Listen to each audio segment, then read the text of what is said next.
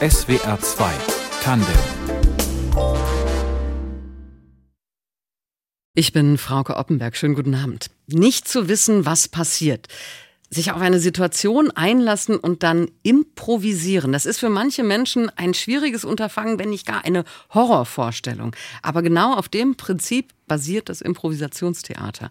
Ohne Stück, ohne Proben gehen die Schauspielerinnen und Schauspieler auf die Bühne und agieren auf Zuruf aus dem Publikum.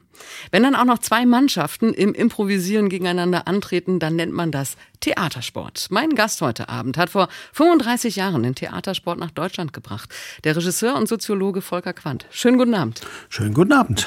1989 wurden Sie Leiter des Kinder- und Jugendtheaters in Tübingen. Von dort haben Sie das Impro-Theater und dann auch den Theatersport Sport in ganz Deutschland groß gemacht. Und wir haben ziemliches Glück, dass Sie heute Abend Zeit für uns haben, denn morgen fliegen Sie nach Brasilien. Ja. Um was zu tun?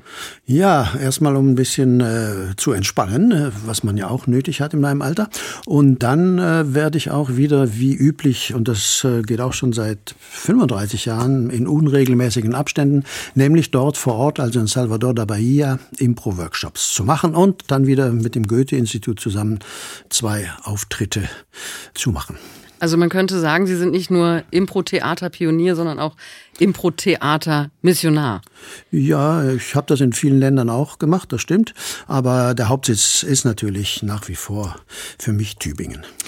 Ich weiß, dass es wahrscheinlich nicht ganz kurz zu fassen ist, aber warum sollten alle Menschen das Impro-Theater bzw. den Theatersport zumindest kennenlernen? Weil die Lust am Scheitern im Vordergrund steht. Äh, jetzt äh, ist mein erster spontaner Gedanke. Weil diese Lust am Scheitern ist äh, eigentlich Programm beim Improvisieren. Und das sollte jeder machen. Nur ist leider unsere Scheiterkultur in unserer Gesellschaft nicht so weit verbreitet und auch nicht sehr populär, wie ich finde. Und da gibt's noch viel Luft nach oben. Das heißt, wenn es einem einmal gelingt, bei so einem Workshop hinter das Geheimnis des Scheiterns zu kommen, das heißt, dass man beim Improvisieren, beim Workshop muss man sowieso scheitern. Das ist Programm. Man muss scheitern, um beim zweiten Mal besser scheitern zu können. Das heißt, das ist keine Niederlage, sondern man nimmt es als Herausforderung, als zweite Chance, was zu machen, was dann besser ist. Ob das dann äh, gleich ideal ist oder sowas, das sei dahingestellt. Aber mhm. auf jeden Fall kriegt man eine zweite Chance. Über dieses Geheimnis des Scheiterns, über die Faszination des Impro-Theaters und wie wir vielleicht auch alle etwas mehr Vertrauen in unser Improvisationsvermögen lernen können. Darum geht's heute Abend in SWR 2 Tandem.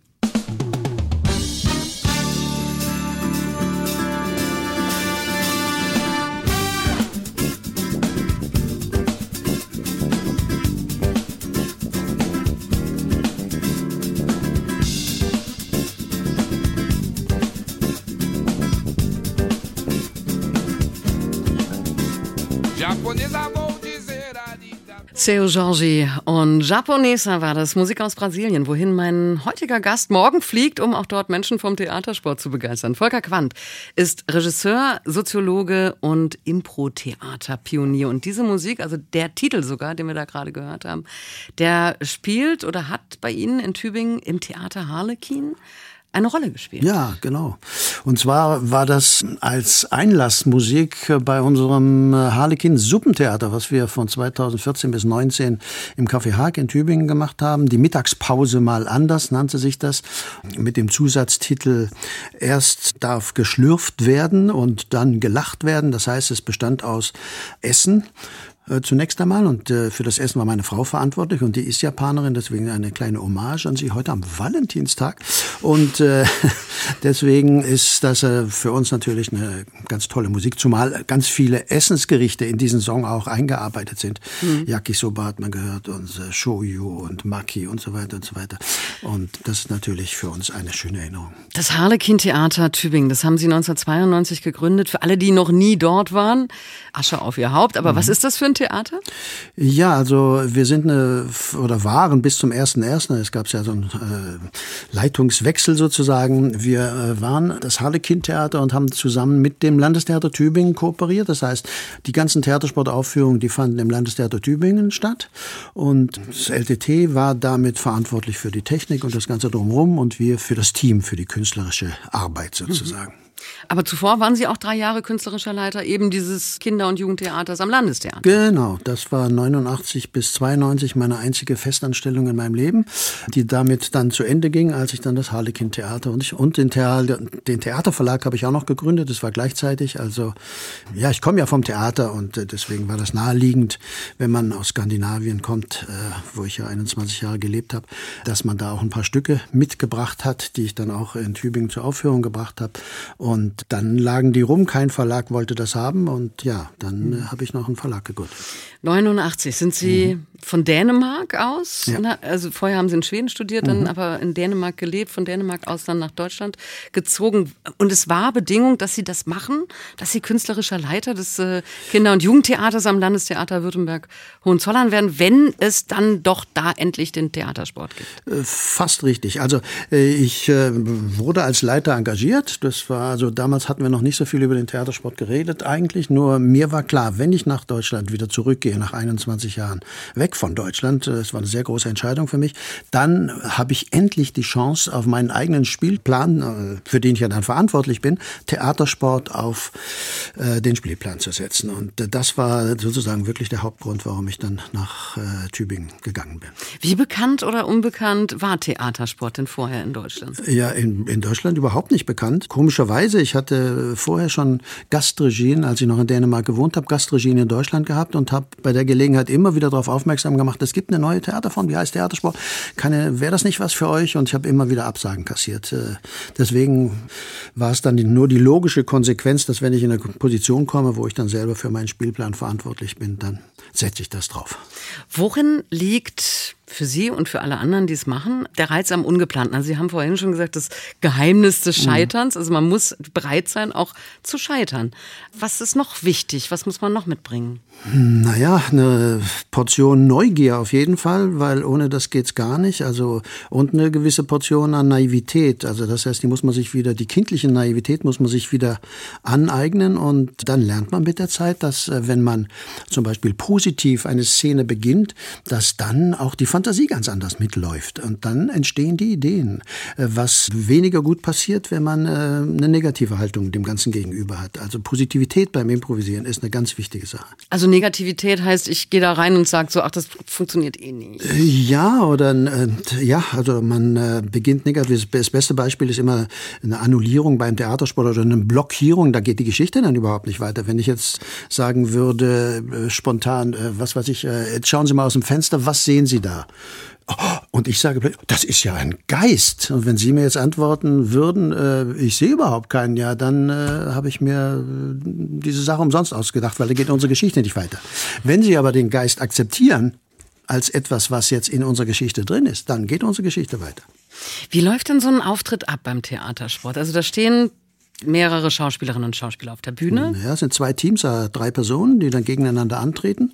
Und das Publikum äh, entscheidet dann mit roten und blauen sogenannten Stimmzetteln, welches der beiden Teams äh, fünf Punkte bekommt. Allerdings muss, das muss man dazu sagen, es ist kein, also es sieht aus wie ein Wettkampf, ist eigentlich auch ein Wettkampf, aber es ist nie ein echter Wettkampf. Das heißt, die Spielleiter, die das leiten sozusagen, die haben immer noch die Möglichkeit, Punkte abzuziehen oder irgendwelche dazuzugeben oder eine zwei Minuten Strafe zu verhängen bringen. Wir haben da so einen Strafkorb, in dem man dann zwei Minuten lang auf der Bühne steht, die übrigens auch für Zuschauer gelten. Also das heißt, es ist halt lebendig und es lebt von dem Zusammenspiel zwischen den Akteuren und dem Publikum. Und das, was da oben gespielt wird, das ist ja, steht ja vorher nicht fest. Also das Nee. entsteht aus dem Spiel mhm. heraus aufgrund von Zurufen. Genau, man, man lässt sich dann äh, was geben vom Publikum.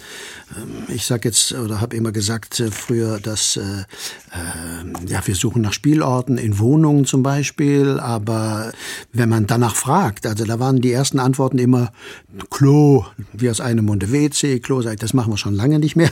Überlegt euch neue spannendere Spielorte für uns und äh, so ist das dann auch entstanden, dass die Leute drauf gekommen sind. Okay, okay, die wollen natürlich am Anfang sehen, wie weit können wir diese Schauspieler bringen, aber äh, die sind dann auch, die Leute kommen ja immer wieder und dann sehen sie auch, okay, es ist immer wieder anders, es ist immer wieder neu und das ist ja der Reiz, der es auch ausmacht. Ich meine, mhm. man geht ja auch nicht zum Fußballspiel, wenn man von vornherein weiß, okay, die verlieren jetzt 5-0 oder so, da geht man ja nicht hin. Also und und äh, aber das ist ja der Reiz, man weiß nicht, was passiert, man weiß nicht, äh, wie sich der Abend entwickelt und natürlich müssen fast ab und zu mal auch Szenen dabei sein, die nicht so gut gelungen sind, damit die Leute wirklich wirklich äh, glauben, dass es improvisiert ist. Sonst glauben die es nicht. Was ist denn leicht und was ist schwer auf der Bühne umzusetzen? Wenn Sie gerade schon sagen, also ja, das Setting Klo ist natürlich ja, sehr speziell. Mh, genau. Mhm. Ja, also es gibt natürlich Sachen, die gewissen Leuten ähm, näher liegen als andere, aber bei uns ist halt immer, egal was wir machen, das Allerwichtigste ist, Geschichte zu entwickeln. Also es muss immer eine Geschichte sein. Und da unterscheiden wir uns auch, äh, ich glaube, zu vielen anderen äh, sogenannten Impro-Gruppen, weil bei uns steht die Geschichte im Vordergrund. Die Geschichte ist das A und O. Und da haben, beschäftigen wir uns äh, wirklich seit, ja, von Anfang an damit. So, das heißt, wir, uns gelingt es jetzt auch im Stile von Autoren zu improvisieren oder von Dramatikern. Zum Beispiel äh, haben wir 2013 schon angefangen, im Stile von Shakespeare zum Beispiel zu improvisieren. Ganzes Stück Stück, ein abendfüllendes Stück mit begleitender Dramaturgie. Aber das Ganze ist im Stile von Shakespeare. Das Publikum mhm. gibt den Titel vor und dann ähm, montieren die Zuschauer auch noch äh, Schauspieler. Das heißt, sie können sagen, welche Eigenschaften sie haben und so weiter und so weiter. Und dann läuft das eine Vorstellung von anderthalb Stunden, ohne Pause.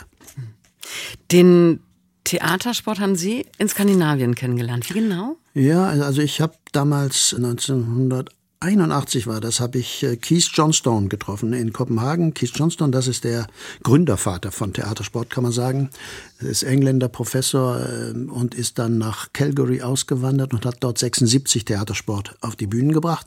Und seit dieser Zeit, also ist das in Skandinavien gelaufen, in, in England, in Australien und überall eigentlich auf der Welt, bis auf Deutschland eben. Und äh, das ist erstaunlich, dass es so lange gebraucht hat, aber jetzt Gott sei Dank hat es ja, ja Sie gegeben, genau, genau. Ja, hat. Ja, genau. Und bis heute brennen Sie für den Theatersport, ähm, wollen auch weiter andere dafür begeistern, auch wenn hm. Sie jetzt die Leitung hm. des Harlequin Theaters mittlerweile abgegeben ja. haben. Und darüber sprechen wir gleich weiter. Okay. Nach Musik aus einem Musical und zwar mhm. über den Gründervater der USA, mhm. Alexander Hamilton. Mhm. Und warum Sie den Song heute Abend hören mhm. wollten, auch dazu dann gleich mhm. mehr. Okay. How does a bastard, orphan, son of a whore and a Scotsman, dropped in the middle of a forgotten spot in the Caribbean by providence, impoverished and squalor, grow up to be a hero and a scholar. The ten dollar founding father without a father got a lot farther by working a lot Das war Musik aus dem Musical Hamilton in SWR 2 Tandem und diese Musik spielt eine wichtige Rolle im Leben meines heutigen Gastes, Volker Quandt. Mhm. Sie war nämlich Inspiration für ein eigenes Musical. Ja, also äh, Corona sei Dank, muss man da schon fast sagen. Ironischerweise, weil 2021, äh, haben, wir haben natürlich auch sehr stark darunter gelitten, hatten äh, viel freie Zeit und in dieser freien Zeit äh, habe ich mich mal durch Disney Plus gezappt, was ich sonst nie mache eigentlich ich sepp mich so durch und plötzlich lande ich bei diesem Hamilton, von dem ich überhaupt vorher noch über nichts gehört hatte, obwohl das in den USA schon ein Riesenerfolg war. Und das hat mich sowas von geflasht. Also ich saß davor und sagte, das ist unfassbar. Also weil es gibt ja, also improvisierten Rap gibt es schon lange und improvisierte Musicals auch. Also geschriebene, so wie das da geschrieben war, ist erstmal grandios geschrieben, die Songs sind fantastisch, die Musik ist toll. Dachte ich, wie wäre es denn, wenn wir jetzt noch einen Schritt weitergehen? Wir machen ein improvisiertes Rap-Musical, also total improvisiert. Und das hat vor einem Jahr äh, dann das, im Harlequin Premiere ja, gefeiert. Genau, das hat 2023 im Januar anlässlich unseres äh, 33-jährigen Jubiläums Premiere gefeiert. Und es gab sechs fantastische Vorstellungen, immer zu einem anderen Thema natürlich vom Publikum vorgegeben. Das Publikum konnte äh, aus verschiedenen Welten wählen. Also sie haben sich entschieden für manchmal Western, das war die Premiere, glaube ich, und äh, 20er Jahre Berlin. Und dann 90 Minuten gerappt mit Poetry Slam Elementen, mit Musical Elementen, so gut wir uns das natürlich äh, improvisatorisch äh, leisten konnten. Aber das hat halt funktioniert dadurch, dass wenn acht Leute auf der Bühne stehen gleichzeitig, was wir auch normalerweise nie machen, plus drei Musiker, das hat nur funktioniert, weil wir eine durchgehende Erzählerin hatten. Das war mhm. Miriam Wogon, die durch die Abende sozusagen sich ge äh, gehangelt hat und dann Dinge nochmal zusammengefasst, alles klar gemacht hat, sowohl fürs Publikum als auch für die Spieler, wo wir jetzt eigentlich sind, sodass das auch wirklich alles Sinn gemacht hat. Und das waren wirklich unvergessliche Sachen. Für mich das Highlight des meiner ganzen Theatersportgeschichte. Ist das denn nicht nochmal ein oh, unerheblich erhöhter Schwierigkeitsgrad, ja. wenn auch Musik improvisiert werden muss? Ja, natürlich. Aber das ist auch schon immer unsere Spezialität. Das heißt, äh, wenn jemand neu zu uns kommt, da schauen wir immer drauf, äh, gibt es da musikalische Vorkenntnisse? Wie sieht's aus? Kann man das noch verbessern? Oder man kann sich immer wieder verbessern und immer noch verbessern. Nur eine gewisse Grundkenntnis sollte da schon da sein, musikalisch auch. Und bei uns war es halt so, wir hatten drei oder vier Rapper sogar die wirklich auch schon vorher viel gerappt haben. Deswegen war die Idee wahrscheinlich gar nicht so weit entfernt, das auch äh, für uns mal zu machen. So, mhm. deswegen haben wir uns dran gewagt. Mit, das muss ich an dieser Stelle auch mal sagen, mit wirklich freundlicher Unterstützung des Landes Baden-Württemberg, also, weil sonst hätten wir es nicht machen können. Aber wir konnten tatsächlich Gesangstraining machen, Stimmbildung machen, uns mit dem ganzen Rap alle auseinandersetzen und das äh, drei Monate lang. Was ist denn das überhaupt für eine Truppe, die Sie da haben? Ja, eine ganz tolle Truppe, muss man sagen. Nein, die sind wirklich auf einem sehr, die scheitern auf einem sehr hohen Niveau, kann man sagen. Und, und das ist natürlich das, was, und das ist ja das Schöne beim Improvisieren. Man wird nie, nie, das ist auch nicht unser Anspruch, man wird nie 100 Prozent perfekt sein können. Das ist auch gar nicht Sinn der Sache. Nur immer wieder sich verbessern, ein Leben lang sich verbessern. Das ist auch eine wunderbare Ausgangssituation, mhm. eigentlich für, für jeden Menschen. Muss man denn dafür auch ein gewisses Talent mitbringen? Also, oder kann eigentlich jeder und jede improvisieren? Bei manchen dauert es länger, bei manchen äh, weniger lang, aber mm, also man kann es, man kann sehr viel lernen und man kann sich sehr viel erarbeiten. Und das ist, glaube ich, auch ein anderes Geheimnis. Nur muss man sich darauf gefasst machen, beim Improvisieren gibt es unheimlich viele Regeln. Denkt man gar nicht, dass es ja, so viele Bei Improvisieren Regeln denkt man das wirklich nee, nicht. Man improvisiert, aber es gibt so viele Regeln, die man beachten sollte. Und wenn man die dann gelernt hat, ich habe mir mal die Mühe gemacht, alles auf eine Seite runter zu kochen, wo alle wichtigen Punkte drin sind. Wenn man sich das mal abends dann unter das Kopfkissen legt und dann morgens wieder aufwacht, dann ist man ein Improvisator. Was ist die wichtigste Regel, wenn man improvisieren will? Die allerwichtigste ist, wir nennen das immer Angebote. Es kann alles sein. Angebote können sein, äh, ein Satz, den man dem anderen sagt, oder man reicht ihm einen äh, Bleistift oder irgendwas. Also Angebote der Mitspieler akzeptieren. Das ist Grundprinzip Nummer eins. Das muss man erstmal lernen, weil man manchmal ganz schnell bereit, auch als, als normaler Mensch erstmal abwehren zu halten. Also wenn ich jetzt jemand den Bleistift gebe und sagt, oh, wieso, warum gibst du mir einen Bleistift? Also das, wird, das darf auch nie in Frage gestellt werden beim Improvisieren. Wenn das jetzt ein Bleistift ist, dann ist das ein Bleistift. Oder ich mache ein blindes Angebot, Blindes Angebot heißt, ich balle meine Faust, als ob ich jetzt hier so einen Schneeball mache und gebe den der anderen Person. Die andere Person nimmt ihn und sagt, oh, was ist denn das für ein Kloß, den du mir da äh, zusammengebaut hast? Dann muss ich meinen Schneeball, den ich gerade gedacht habe, ganz schnell wegwerfen. Das heißt, dieses schnell darauf reagieren, sich darauf einlassen, was der andere sagt. Das, was gesagt wird, gilt. Mhm. Das ist das Grundprinzip. Kann man mittlerweile sagen, dass Improvisationstheater in Deutschland, also wenn ich mir anschaue, es gibt es ja nicht in jeder großen Stadt, es gibt sogar im Fernsehen, angekommen ist. Mhm. Also das ist, das ist, ja, gehört zur Popkultur. Ja, wobei ich immer gerne unterscheide zwischen einer ernsthaften Beschäftigung von äh, Impro-Theater oder aber ein, wie soll ich sagen, eher ein leichteres äh, sich beschäftigen damit. Damit meine ich, dass es gibt ganz viele Gruppen, die meinen, also aufgrund von ein paar kleinen Workshops vor Publikum gehen zu können und dann da aufzutreten, mit dem Argument, ja, dem Publikum gefällt's ja. Und da, wenn ich mir dann sowas anschaue, bin ich meistens ziemlich entsetzt, versuche klarzumachen, dass je ernsthafter ihr an diese Geschichtenerzähl-Sache rangeht, umso spannender wird es. Und äh, die Komik entsteht dann von ganz alleine. Das heißt, ich muss nicht vorher schon herkommen, hallo, hier bin ich, bin lustig. Also darum geht's ja nicht, sondern mhm. es, es geht wirklich darum, ernsthaft zu probieren. Und durch dieses ernsthafte Probieren entsteht ja auch eine ganz andere Art von Komik. Und auf dieser Schiene fahren wir sozusagen. Das heißt, was macht gutes Impro-Theater aus? Also für mich ist gutes Impro-Theater ein Theater, das, dem es gelingt, Geschichten zu erzählen und ernsthaft. Und deswegen die meisten Leute, die mit mir auch zusammenarbeiten, die kommen vom Theater, die haben einen Theateransatz, es sind Schauspieler, die haben eine Schauspieltechnik und die wollen sowieso Geschichten erzählen. So von daher ist es gut. Wenn jetzt noch die Musik dazu kommt, dann ist das natürlich noch hm. besser. Mhm. Aber man sollte auf jeden Fall den Anspruch haben, Geschichten erzählen zu wollen. Und das, äh, die, die anderen, die gehen auf Gag. Das nennt sich, Keith Johnson sagt abfällig dazu Gagging. Also man spielt auf Gag. Das muss halt lustig sein. Und äh, wenn die Leute nach einem Satz nicht gelacht haben, ja, dann äh, müssen sie spätestens beim zweiten Satz lachen. Wenn das nicht passiert, dann ist es schlecht. Und das ist eben nicht unser Zugang auf jeden Fall. Welchen Anspruch haben Sie umgekehrt ans Publikum? Weil also das, das sind, also Impro-Theater ist ja auch für, für Menschen, die sich darauf einlassen können, lassen, müssen. Ja, wollen sogar. Also das ist bei uns jetzt das Tolle gewesen, dass die, das war ja am Anfang eine Jugendtheaterproduktion. Als solche hat es angefangen, 1990, und war auch sehr erfolgreich. Als solche, da sind die Jugendlichen, äh, die musste man früher klassenweise ins Theater schleppen. Das war bei uns anders, die kamen freiwillig und haben sogar ihre Eltern mitgebracht teilweise. Und dieser Trend hat sich so fortgesetzt, dass wir äh, jetzt sagen können, wir sind ein absolutes Mehrgenerationenpublikum. Das, das heißt, heißt, es kommt einmal alle. angefixt kommen immer ja, alle. Und, und kommen immer wieder. Das ist ja das Verrückte. Wenn man sich die Zuschauerzahlen bei uns anschaut, dann ist es verrückt. Wir haben das mal hochgerechnet. Dann hätte jeder, jeder Tübinger hätte, wenn man es auf die Einwohnerzahl von Tübingen berechnen würde, hätte jeder Tübinger sechs Theatervorstellungen schon gesehen. Das, das ist schon Gut, das ist ein guter Zahl. Schnitt. Sie hören SWR 2 Tandem heute Abend mit Volker Quandt, Impro-Theater-Pionier in Deutschland und Wegbereiter des Theatersports. Theatergründer, Theaterverleger und von Tübingen aus auch Theaterweltreisender. Morgen geht's nach Brasilien. Welche Rolle spielt denn Theatersport eigentlich dort?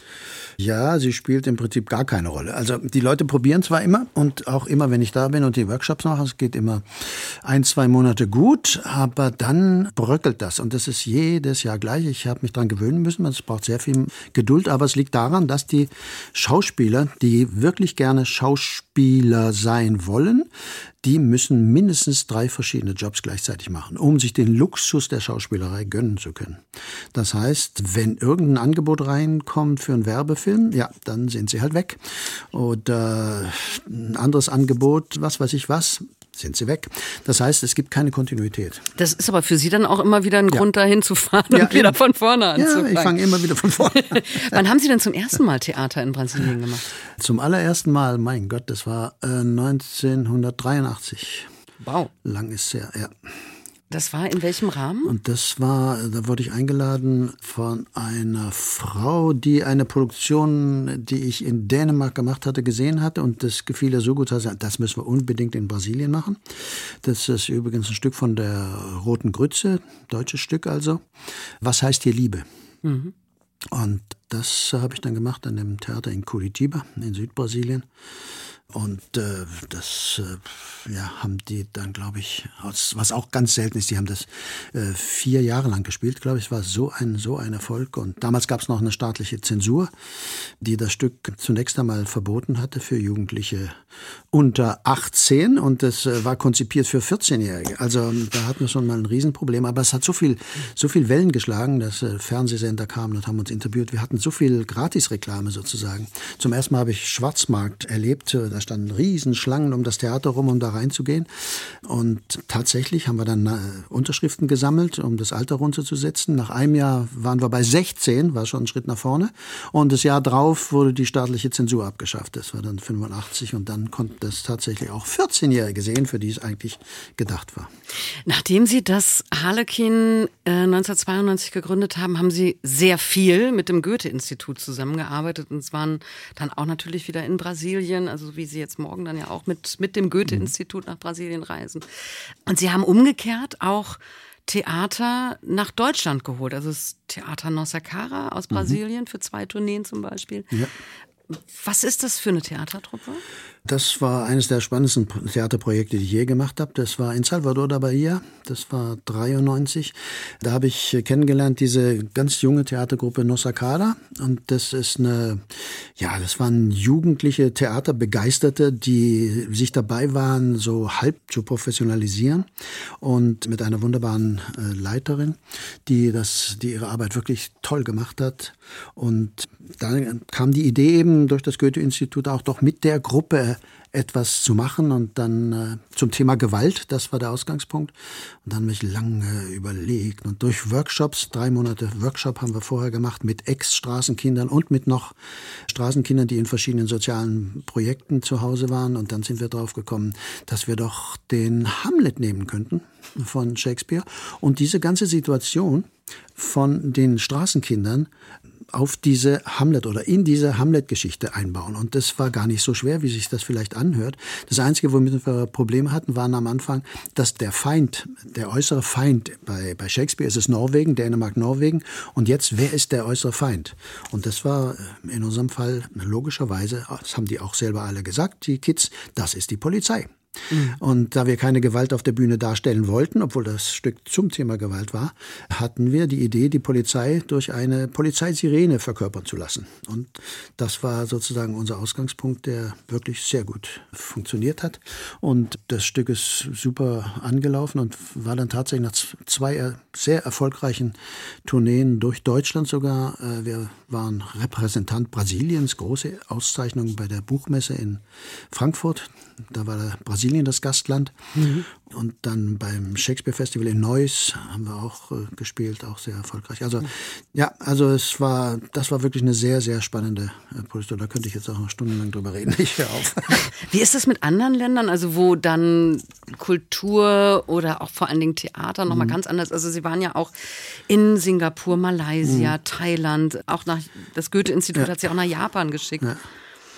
Ja, das ist sehr unterschiedlich. Also da ist es natürlich so, dass man in den asiatischen Ländern doch auf eine ganz andere Art von Publikum trifft. Also das heißt, man geht in den Saal rein. Ich erinnere mich an eine schlimme Situation, dass ich nach einem Workshop, den ich gemacht habe, der dann ganz gut lief, äh, obwohl Anfangsschwierigkeiten auch gab, aber dann wollten wir demonstrieren, was ist Impro dem Publikum. Das Fernsehen dabei und so weiter. Richtig große Sache in äh, Kuala Lumpur. Und aber die Leute, die da waren, die erstmal sind die Leute nicht gewohnt, wenn Licht auf dem Zuschauerraum, ich sage, wir lassen das Licht an, da, da sind die völlig verwirrt, weil, weil äh, sie wissen gar nicht mehr, wo. Also sie wagen, sie schauen zwar auf die Bühne, aber in dem Moment, wo ich von der Bühne aus mit ihnen reden will, schauen alle nach unten. Und dann frage ich nach einem Beruf, ja.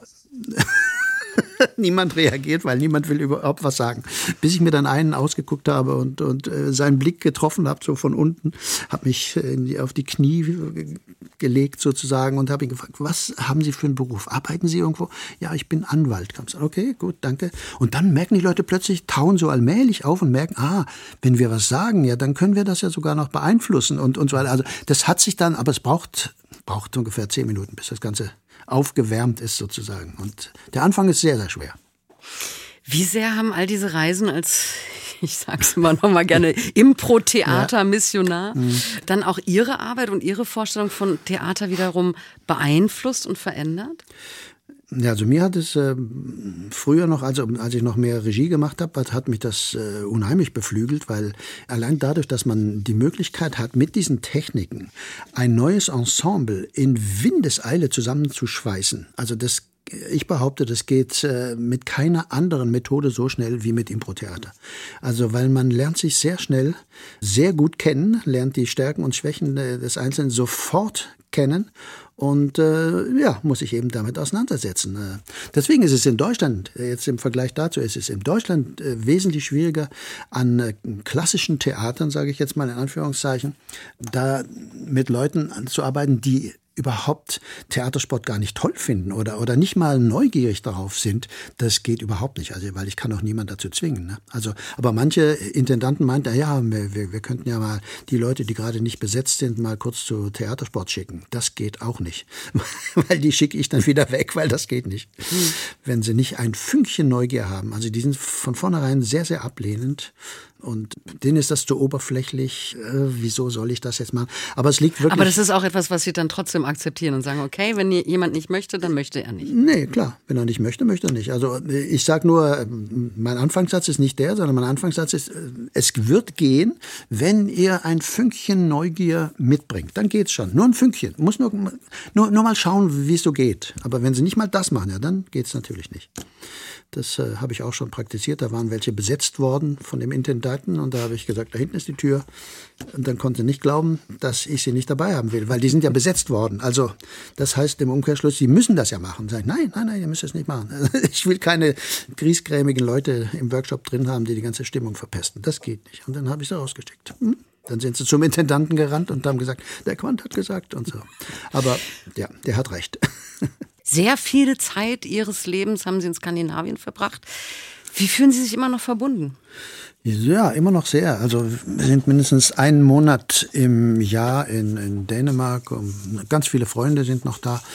Und äh, das macht immer wieder Spaß, die wieder zu sehen. Und natürlich auch wieder macht es Spaß, Dänisch zu sprechen. Und wenn machen wir immer Abstecher zu meiner Tochter, die wohnt in Malmö direkt gegenüber von Kopenhagen und dann spricht man wieder Schwedisch. Also es macht schon Spaß auch, diese Sprachen und diese Kulturen am Leben zu halten.